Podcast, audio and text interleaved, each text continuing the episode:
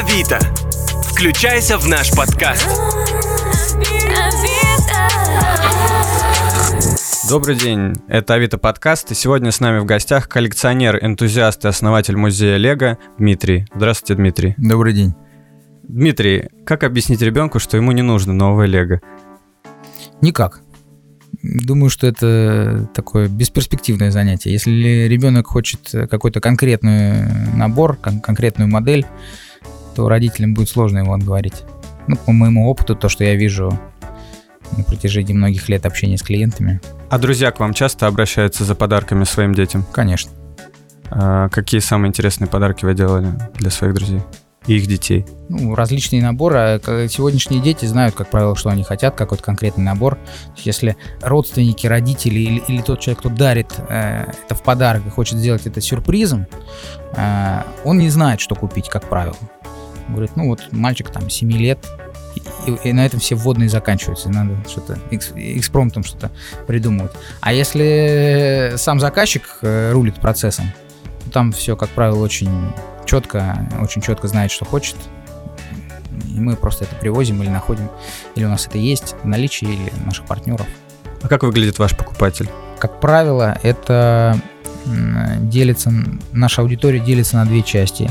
Либо это а, родители, которые покупают в подарок ребенку, и ребенок знает о том, что ему покупают подарок, либо ему покупают сюрпризом.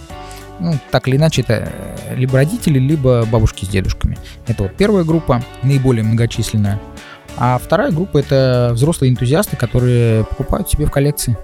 Кстати, а вот вы пользуетесь Авито? Что-то заказываете оттуда? Конечно, постоянно пользуемся. А что последний раз заказывали? Ну, мы и наборы, и в музей покупаем наборы, и какие-то личные вещи продаем, покупаем на Авито. Ну, то есть Авито пользуемся постоянно. Это вот у меня как настольная книга в, в, а, телефоне, приложение уже много лет. Очень удобно. А вы случайно не знаете, какая была самая первая игрушка Лего? Да, конечно, знаю. Деревянная утка. Это знаменитый, знаменитая игрушка, которую вот основатель э, своими руками выстрогал. И вот с этого, собственно, все началось. То есть она была из дерева. Да, первые игрушки Лего были из дерева. Это не был конструктор, это были какие-то деревянные там машинки, какие-то такие, такая утка была на колесиках, и вот ребенок ее за веревочку возил за собой. Такая вот. А каким был ваш первый набор Лего? Я вот совсем недавно, на самом деле, задумался тоже об этом. Ну, Для энтузиастов не секрет, что все наборы имеют свой артикул уникальный. И, э, ну, это вот в лего-сообществе это такая принятая фишка, то есть у каждого набора есть свой артикул, он там четырех или пяти циферный. Те, кто разбираются, они артикулами, то есть общаются, вот, то есть называют артикул, и собеседнику уже понятно, о каком наборе идет речь. Я задумался недавно, надо найти тот набор в сети, который был у меня самым первым, потому что я к своему стыду даже не помню его артикул. Ну, это была какая-то просто машинка обычная, там, с полицейским, какая-то совсем небольшая. Примерно в каком возрасте? 10 лет. Дмитрий, а как работает прокат Лего наборов? Получается, что не нужно теперь тратить э, на Лего все деньги, а можно просто взять на время? Прокат работает следующим образом. Тут, во-первых, надо разделить, скажем так, те наборы, которые мы даем в аренду на новые и на не новые. Ну, новые я имею в виду вскрытая, э, не вскрытая коробка заводская, то есть новый набор, запечатанный. А, либо это набор, один из тех наборов, которые стоят у нас в витринах в музее, которые уже собраны. Значит, э, почему я разделяю? Потому что они имеют разную стоимость. Если набор новый, соответственно, он стоит дороже. Если набор э, точно такой же, уже собранный, у него уже, значит, цена другая. Э, почему я говорю про цену? Потому что, когда набор у нас берут в аренду на прокат, э, эту цену, эту цифру оставляют нам в качестве депозита. Дальше человек им играется там месяц или больше, если больше там за каждый следующий день существует какая-то доплата. Собственно, если он в процессе игры с этим набором захотел его себе оставить, ну, то есть он нам просто сообщает, что, ребят, я его оставляю себе, вот те деньги, которые я заплатил, вы можете, можете их считать своими. Если он возвращает по истечению какого-то периода, мы вычитаем из этой залоговой стоимости сумму стоимости аренды, ну там, на нашем примере 5000 рублей, и возвращаем ему 25, подписываем акт приемки передачи, мы ему вернули деньги, он нам вернул набор. Это происходит не сразу, то есть там целая логическая цепочка. Человек возвращает нам набор, мы в зависимости от размеров набора, от количества деталей в этом наборе, берем определенное количество дней на проверку этого набора. Мы проверяем этот набор. Если набор нам вернули в том же состоянии, что мы его отдавали, значит, мы выплачиваем все деньги обратно. Если набор оказался вдруг некомплектным, ну, это уже частный случай, там надо смотреть, чего не хватает. Если не хватает каких-то редких деталей, то мы можем удержать какую-то незначительную сумму, чтобы компенсировать стоимость этих деталей, потому что нам же их надо все равно докупить где-то, чтобы у нас комплектные все-таки наборы были, иначе у нас так весь музей разорится. Чаще клиенты забирают себе набор или возвращают его? Нет такой статистики, происходит и так, и так. Пользуется популярностью услуга. Естественно, пользуется популярностью услуга больше для дорогих наборов, которые стоят там существенные деньги, там, скажем, от 20-30 тысяч рублей и выше. И люди там, некоторые, прежде чем приобретать такой набор, хотят посмотреть его. Пощупать, по пособирать, посмотреть, как он будет выглядеть там у них на полке, в коллекции и так далее. А кто-то реально просто поиграть только хочет. Вот у нас недавно брали э, набор замок Дисней, реально просто поиграли и вернули. Дмитрий, а расскажите, пожалуйста, как родилась идея макета города на 20 квадратных метров? Сколько людей проектировало, собирало целый лего-город? Какие сложности были? Проектировал я, проектировал достаточно долго, и работа над самим макетом растянулась на три года. Но это так вот, если взять активную работу над макетом, скажем так. Так это заняло там, я думаю, лет пять. Тут тоже есть составные части вопроса, что считать макетом. Считать макетом всю конструкцию, в которой он находится, или только сам макет. Как появилась идея, в ассортиментной линейке Lego есть такая серия, называется модульные здания. Принцип очень простой. Э, значит, делаются домики различной тематики на серийных пластинах 32 на 32 пырышка. И эти домики можно соединить между собой в целую улицу. Я вообще по призванию строитель, и вот эту серию, естественно, не мог обойти вниманием и начал ее собирать там одной из первых. Когда в, уже у меня в коллекции появилось там, наверное, там десяток этих домов, вот так родилась, э, очень логично, мне кажется, родилась идея объединить их в улицу, ну и дальше уже построить из них город, собственно, что и было сделано. А вот чисто технически было много проблем, потому что хотелось бы иметь такое место, где можно было бы подсмотреть и скопировать. Ну или если не скопировать, то хотя бы взять за, за, за основу. А такого места не было. Нам приходилось буквально от начала и до конца все придумывать, проектировать, планировать самим. Ну, там, наверное, такой достаточно яркий пример освещения внутри этого макета. Площадь больше 20 квадратных метров. Детали Лего имеют глянцевую поверхность макет, который вы увидели, на нем, а, ну, по самым скромным подсчетам, э, сильно больше 100 тысяч деталей. Сильно больше, прям, там, я не удивлюсь, если под 200 тысяч. То есть там плоскостей очень много. И был, было опасение, что если сделать свет, освещение вот внутри вот этой вот большого вот этого куба, витрины, если сделать его слишком ярким, то учитывая, что с четырех сторон еще будут стекла достаточно толстые, то будет сильно очень бликовать за счет глянцевых деталей отражения этого света. Если сделать э, недостаточно ярким, то, может быть, как-то он будет не слишком вкусно смотреться. Ну вот, собственно, стояла задача, как сделать освещение так, чтобы это было достаточно ярко, но не бликовало. Пришлось прям вот сильно окунуться в, эту тему, хотя я ни разу не светотехник, перелопатить там массу литературы, массу вариантов, материалов, объездить там кучу студий, магазинов по светотехнике. В общем, прям реально заморочиться, можно сказать так по-русски. А как далеко вам приходится ехать за любимым набором? Есть ли такие какие-то истории, которые вы можете поделиться? Да, есть. Ну вот на моей практике было два случая, когда мне лично приходилось выезжать для того, чтобы там, нашим клиентам привести те эксклюзивные, там, уникальные наборы, которые они хотели. Там, первый м- случай это был 2015 год. Эм, один из наших постоянных VIP-клиентов, можно сказать, заказал уникальный уже по тем временам набор Тадж Махал. Потом впоследствии его перевыпустили, он свою уникальность потерял. Но на тот момент он был очень дорогой и достаточно редкий.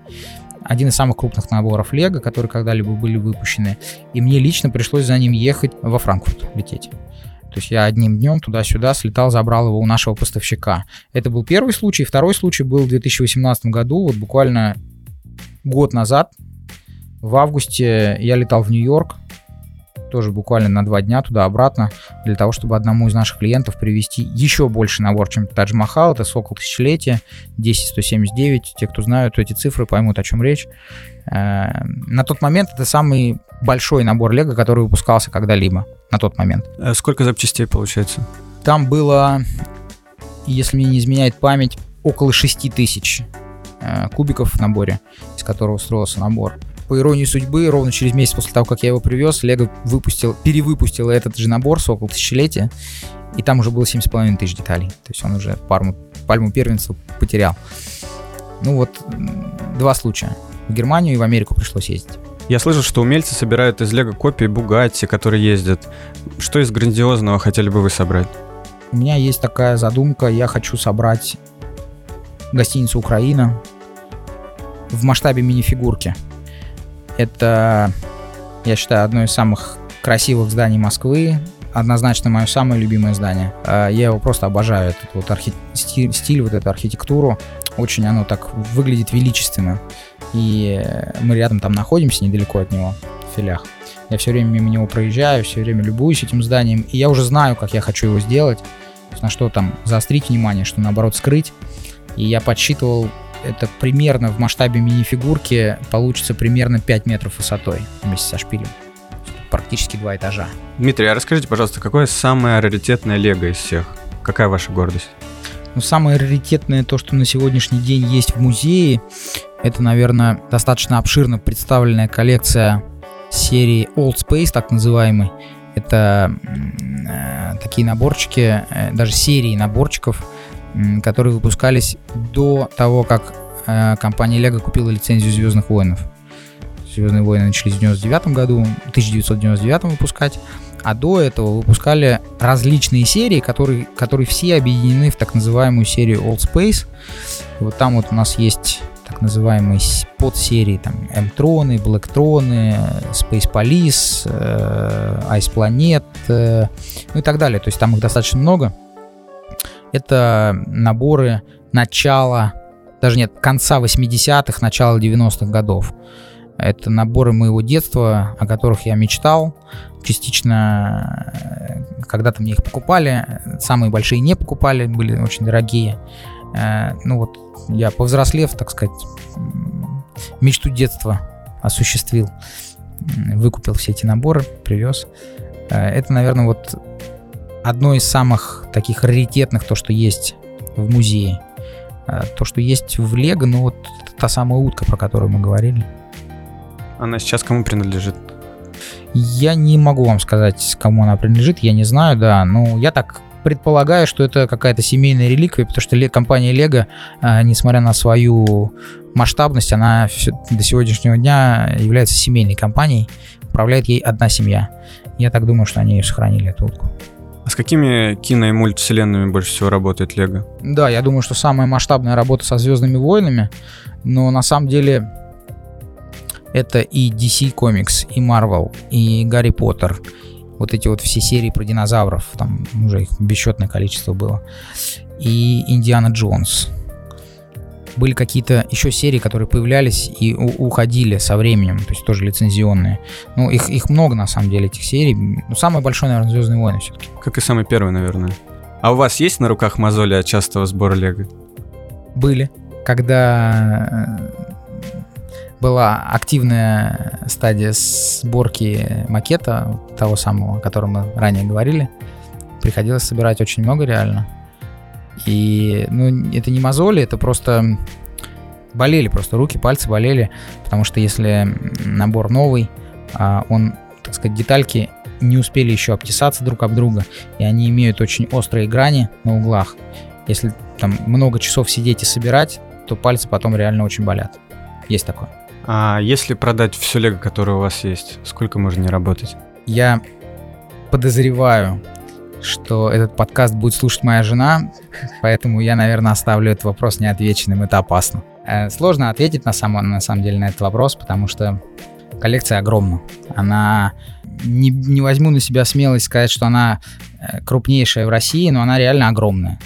Никогда не ставила такой задачи ее продавать. Поэтому вот оценить ее как-то в деньгах, ну, она много стоит. В какой момент для вас Лего перестала быть просто игрушкой, а стала целым бизнесом? Момент этот очень хорошо помню. Я попал э, там, по семейным обстоятельствам в другую страну. Где-то это было 8-9 лет назад. А, увидел, что там продается просто гораздо больше серий. Даже не наборов, а серий Лего по сравнению с тем, что было в московских магазинах. И, ну, самое логичное сделать на этом деньги. То есть привозить Лего в Россию, то, то Лего, которое сюда по каким-то причинам не привозилось и не сертифицировалось. То есть оно здесь было, э, существовало это, э, эти серии на рынке, но они существовали в таких крохотных масштабах, что, естественно, спрос не удовлетворяли. Вот, собственно, это та точка, в, ко- в которой мне показалось логичным такое решение превратить это не просто в увлечение, а сделать на этом какой-то бизнес. Фанатики в Москве, к сожалению, не так много. Я их, наверное, практически всех знаю, если не лично, то заочно. Наверняка там 99% из них когда-либо что-либо у меня покупали в магазине. Э, в Москве существует сообщество энтузиастов с регулярными встречами, с ежегодными фестивалями. И порой даже не один фестиваль за год проводится. То есть вот все сообщество, всю эту лего-тусовку московскую, не коммерческую, а именно энтузиастов, можно вот на таких событиях встретить, познакомиться. Что я, собственно, и сделал, вот как только вернулся в лего. У меня был между детским лего и взрослым лего, у меня был перерыв в 15 лет там, с лишним. Вот как только я во, взро- во взрослом уже состоянии вернулся в Лего, я, конечно, со всеми перезнакомился очень быстро. Э, был такой случай. Я, конечно, как энтузиаст, э, ну, не сказать, что в, в ежедневном режиме, но достаточно э, постоянно, ну, может, там, раз в неделю, два раза в неделю, бывает чаще, в зависимости от наличия свободного времени, мониторю Авито по ключевым фразам, там, Лего, Лего коллекция, ну, то есть у меня есть прям набор ключевых фраз, по которым я э, мониторю, что, что, что появляется, какие объявления э, появляются на Авито. И порой очень интересные вещи можно найти. Вот я таким образом нашел э, единомышленника, товарища своего, вот мы подружились. Э, значит, человек собрал очень крутую поделку. Не хочу более подробно рассказывать о ней. Ну вот мне, меня прям зацепило. Очень крутая поделка, такая масштабная, очень красивая а, и очень дорогая. То есть он ее выставил на Авито. Я ее покупать изначально не собирался, а, но мне было очень интересно посмотреть, кто это. Потому что, как я на тот момент думал, всех людей в Москве, которые вот настолько увлечены Лего, я знаю. Я уже знаком со всеми. А это кто-то новый. Мне было интересно посмотреть, что это за человек, познакомиться, пообщаться, может, какие-то общие интересы на этой теме найти. Даже не коммерческие, а просто вот по, так сказать, э, по лего-тематике. И э, позвонил, договорились о встрече, поехал, познакомился, и вот до сих пор дружим, и оказался очень э, приятным во, всем, во всех отношениях человеком. Ну вот поделку я так и не купил, но оценил, оценил. Мне очень понравилось. Дмитрий, а есть ли какой-то набор, о котором вы мечтаете сейчас? Да, есть. Тут, наверное, надо разделить вопрос на, на две части. Первая часть такая достаточно банальная. Хочется пополнять э, коллекцию музея серийными наборами, которые выпускает сама компания Lego. Э, мы тут вот в ходе беседы не затронули такой достаточно большой пласт Лего культуры. Он у нас не очень развит, к сожалению. Э, есть такие, такое понятие в Лего культуре, это кастом. Кастом — это самоделки.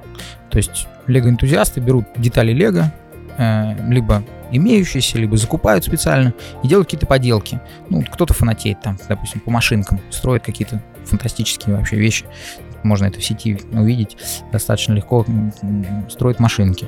Кто-то фанатеет по домам каким-то, строит там дворцы, замки, дома и так далее. То есть каждый сходит с ума по-своему, но вот лего-энтузиасты э, э, самое вообще, как мне кажется, интересное для взрослых именно коллекционеров лего, это вот эта вот субкультура кастомная. И вот первая часть, то, что я хотел сказать, это пополнение музейного фонда именно серийными наборами Лего, которые каждый год выпускаются, и их просто надо покупать в музей, ну, те, которые нравятся, естественно, надо покупать в музей, пополнять музейный фонд с тем, чтобы, э, ну, так сказать, идти в, в ногу со временем, да.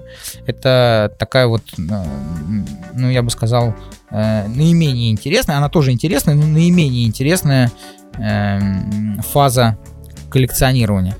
Э, наиболее интересная фаза коллекционирования это вот эта вот субкультура кастом, которая, э, ну просто она, люди делают фантастические просто вещи. Посмотрите там Инстаграм, э, посмотрите э, Facebook, э, там по запросу Lego Custom, то есть люди делают там космические корабли э, там 3, 4, 5, 10 метров длиной из лего, из кубиков вот таких вот. Э, или там строят замки какие-то невероятные, там сотни тысяч деталей. Э, это, конечно, наибольший интерес вызывает. И у меня есть э, такая секретная папка, ну, скажем так, план, можно ее обозвать, куда я э, скачиваю информацию о тех кастом поделках, которые я где-то в сети нахожу. И далее эти кастом поделки с той или иной скоростью либо уже появились, либо появляются, либо будут появляться в музее.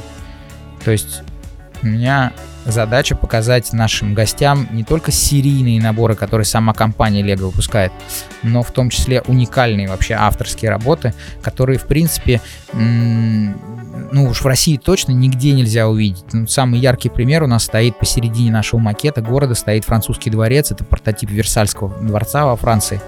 В нем 25 тысяч деталей, он достаточно крупного размера, это вот, наверное, жемчужина нашей коллекции музейного фонда. А, он полностью построен из деталей Лего, то есть там не леговских элементов в принципе нет.